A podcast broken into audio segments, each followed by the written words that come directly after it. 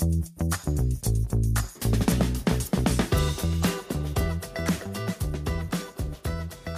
大家好，我想美国联总会升息二十码了，走向衰退已经是必然，差别只是在于到它衰退的幅度是如何。好，那问题来了，在衰退里面，我们还要能够投资赚钱，显然难度比较高。那要怎么做呢？我们今天的节目主题就想来跟各位聊聊台股的高股息 ETF，因为我们认为它是现阶段如果走向衰退相对比较 OK 的一种投资选择。那转眼台湾的高股息 ETF。已经到十档，那怎么看这些商品？怎么来选择？是我们的节目重点。那欢迎各位啊，能够呃定期保持收看，我们大家在这个频道上面更多的这个相会交流。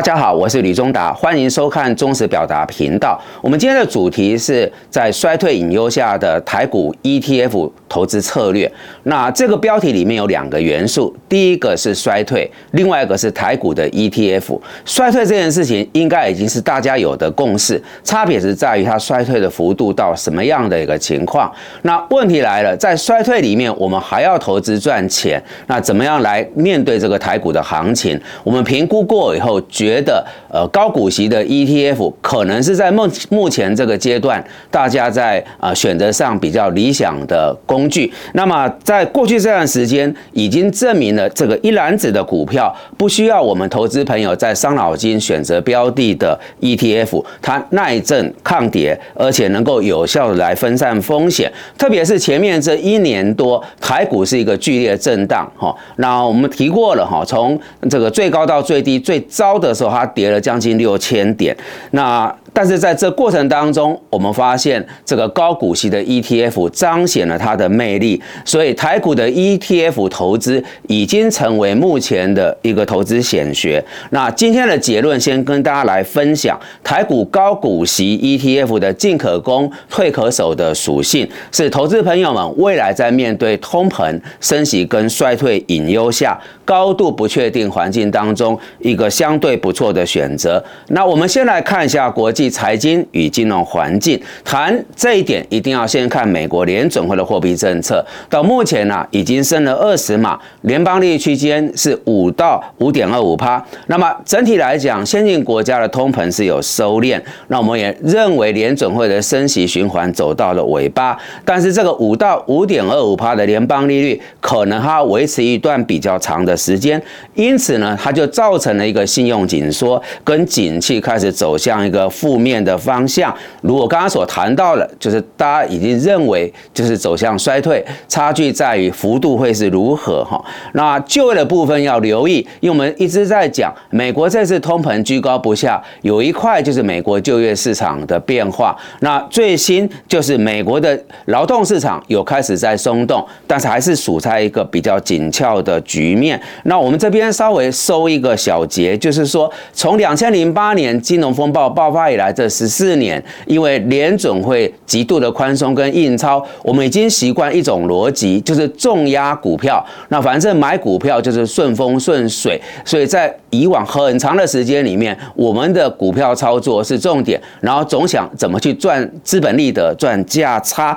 但是呢，走到这个阶段，如果开始有衰退的隐忧，还是在一个利率比较稍微高一点的环境，我想必须要调整我们的投资思思维来应应环境的变化。那货币政策对企业获利的一个呃负向冲击啊，已经开始在出现。最明显的就是我们几次节目谈到这个库存的调整哈。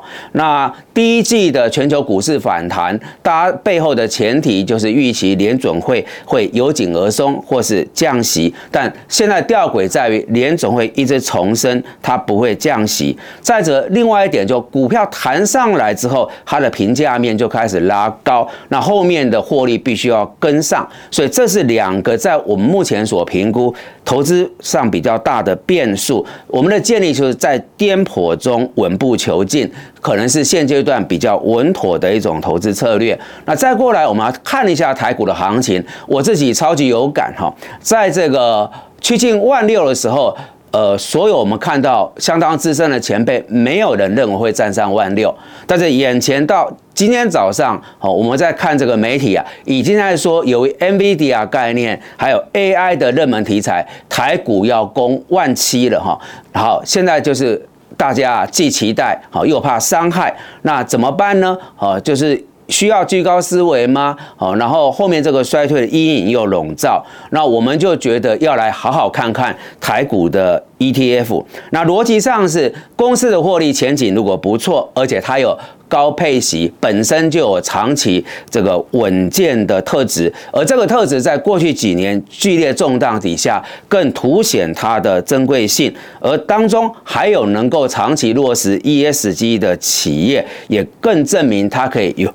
有效的降降低风险，所以呢，有高配息还有落实 ESG 企业组成的 ETF 就值得我们来好好了解一下。那这当中呢，二零二零年七月挂牌上市的国泰台湾永续高股息 ETF 零零八七八是非常典型的一个商品。这个商品是以 MSCI 台湾 ESG 永续高股息精选三十指数锁定。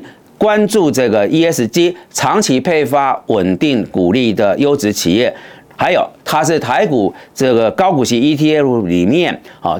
呃，除了第一个纳入 ESG 做筛选门槛，同时也是第一家采取季配息的台股 ETF。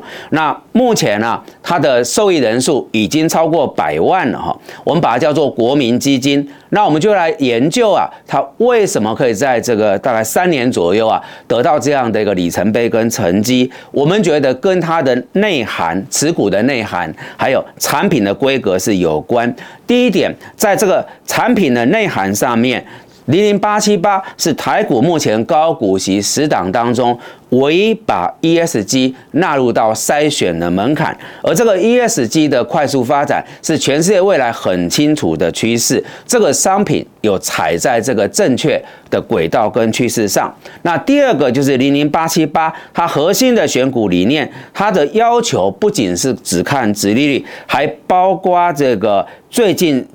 呃，一一年就是四个季度的呃美股盈余，它的值率有没有很平稳？哦，这些属性，也就是说，它不是只看那个呃绝对数字的高低，它还做了其他呃相关指标的一个评估，所以呢，它就比较能够朝向所谓的安全。稳健，还有波动数小的呃这样的属性。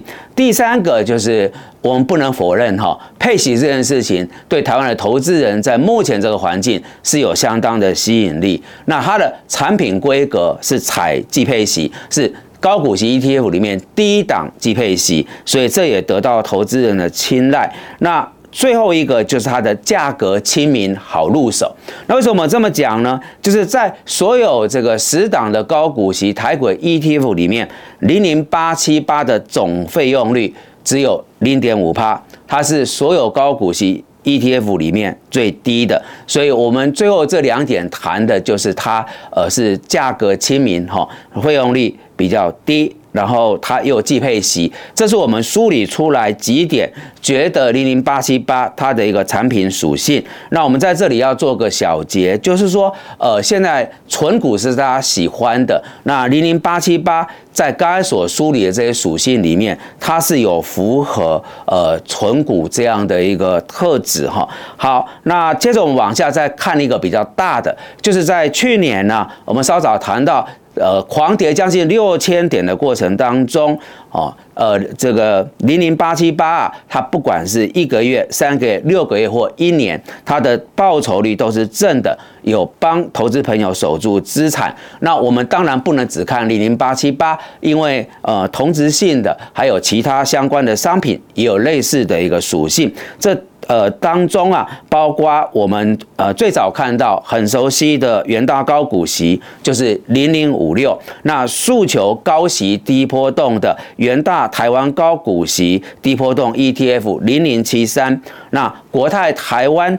低波动股利精选三十 ETF 零零七零一，再到元大台湾 ESG 永续 ETF 零零八五零，群益的台湾精选高股息 ETF 零零九一九。那各位投资朋友，我做了一点功课，刚所走过的这些高股息的 ETF，它的这个三个月到半年的平均绩效表现都有明显超过一般的股票型基金。那这是什么逻辑呢？证明呢，在能见度不高、有衰退隐忧、那市场动荡情况底下，投资这类型的 ETF 还是有胜算。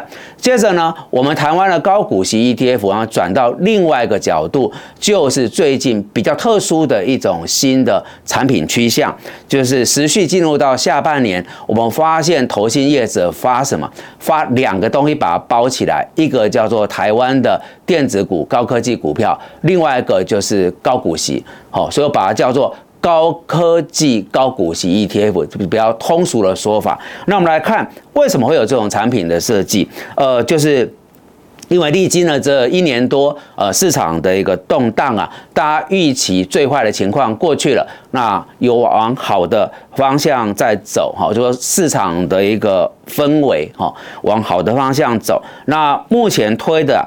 大半都是比较快速进出的 ETF，而且还是没有涉及募集的上限。那这些 ETF 对焦在较具有攻击性的台湾的电子股、科技股。那另外它又能够搭配配息的机制，那既配是基本的配备。更经有进展到月配，那我们看到五月份呢，投信所募集的三档呃科技的高股息 ETF，它的产品精神很明显，就是希望投资朋友啊。不仅能够赚到稳定的配息，下半年如果全球到台湾的高科技产业能够呃进入到比较清楚的一个呃回温的话，也有机会获得一定程度的资本利得。我们稍微做结论了哈，各位投资朋友，其实买一篮子的 ETF，好比你就是找上了股市的包租公，而且你找了这个包租公啊，他是很用心帮你打理资产的专家。那加上波动程度又比较低哈，那目前能见度不高，景气动荡又有衰退的一个隐忧的情况底下，我们觉得这些高股息的 ETF 是相对比较好资产配置的选择。但有个提醒哈，其实再稳妥再好的标的，如果你买的价位高，它还是比较不利。所以各位要投入的时候，还是得留意这个介入的价位。那有一个警语要特别提一下，就是我们。做一个呃这个节目的制作单位，我们主要是帮各位来呃看这些相关的一个商品，找到它的属性，那您来评估有没有合适您。好，但是我们的立场不为特定的产品或公司来做宣传，这是在最后的阶段要跟各位打一声招呼的。好的，以上是我们今天的节目内容。那如果大家觉得这些商品有助于判断跟操作，敬请帮忙按赞、订阅、分享跟。开启小铃铛，感谢大家的参与。